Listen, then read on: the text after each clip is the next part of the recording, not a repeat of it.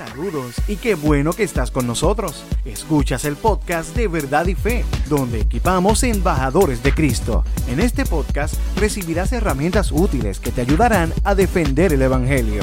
Para más información, búscanos en las redes sociales como Verdad y Fe o en verdadyfe.com.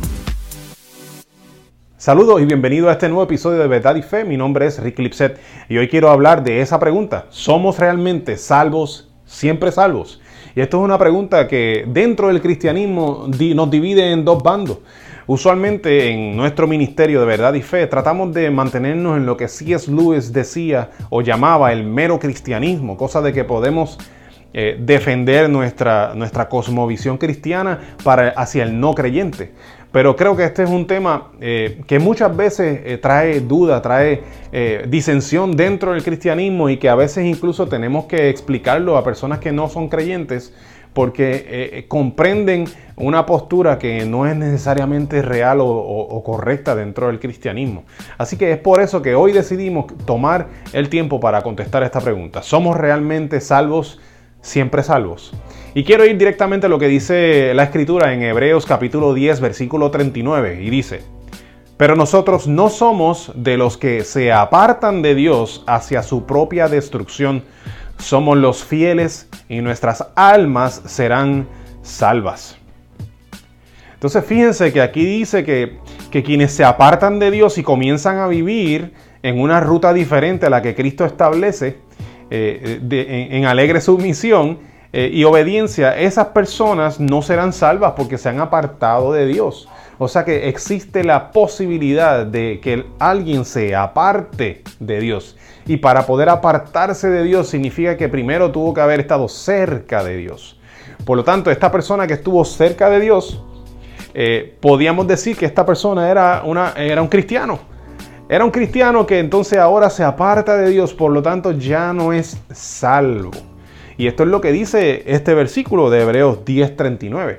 Y yo sé que hay otros versículos que también eh, se utilizan comúnmente para hablar de que no perdemos la salvación. Y ciertamente hay una garantía de salvación y la Biblia nos muestra que sí, que tenemos garantía de ser salvos. Pero la, Biblia lo enseña de manera de que tenemos garantía de ser salvos mientras perseveremos en el camino correcto, mientras perseveremos en obediencia en nuestra vida bajo la autoridad de Cristo Jesús. Ahí, si lo hacemos ahí, somos salvos, siempre salvos, seguro que sí. Pero si nosotros, ¿verdad? En, otro momento de la escritura, eh, Jesús dice que, estamos en su mano y nadie puede quitarnos de su mano. Ciertamente nadie puede meter la mano y quitarnos de ahí, claro que sí, pero ¿y si nosotros mismos nos bajamos? Si yo mismo decido apartarme y, y vivir una vida de pecado, contrario a todo lo que Dios quiere que yo haga.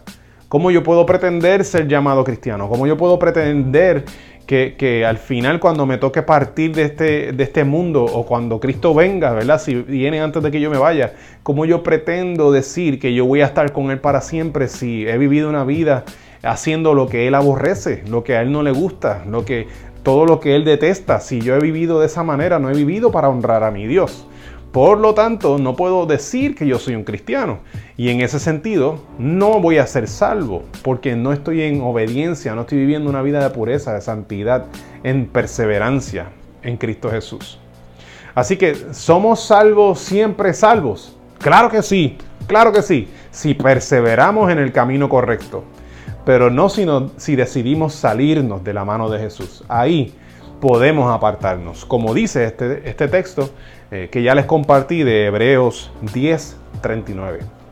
Espero que este tema haya sido de gran bendición y que haya eh, provisto de algunas respuestas para, ustedes que se han hecho esta pregunta en el pasado o que ya tengan algo para poder contestarle a alguien que en el futuro venga eh, a hacerle la pregunta. Recuerda que nos puedes conseguir en el internet en verdadyfe.com. También estamos en las redes sociales, en YouTube y también nos consigues en las plataformas de podcast.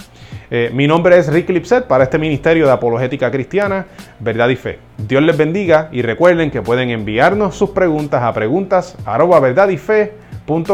y si quiere comprar de nuestras camisetas como esta que tengo puesta hoy, que es acerca del argumento teleológico a favor de la existencia de Dios, lo puede hacer a través de nuestra tienda en Teespring y también en Facebook está la tienda.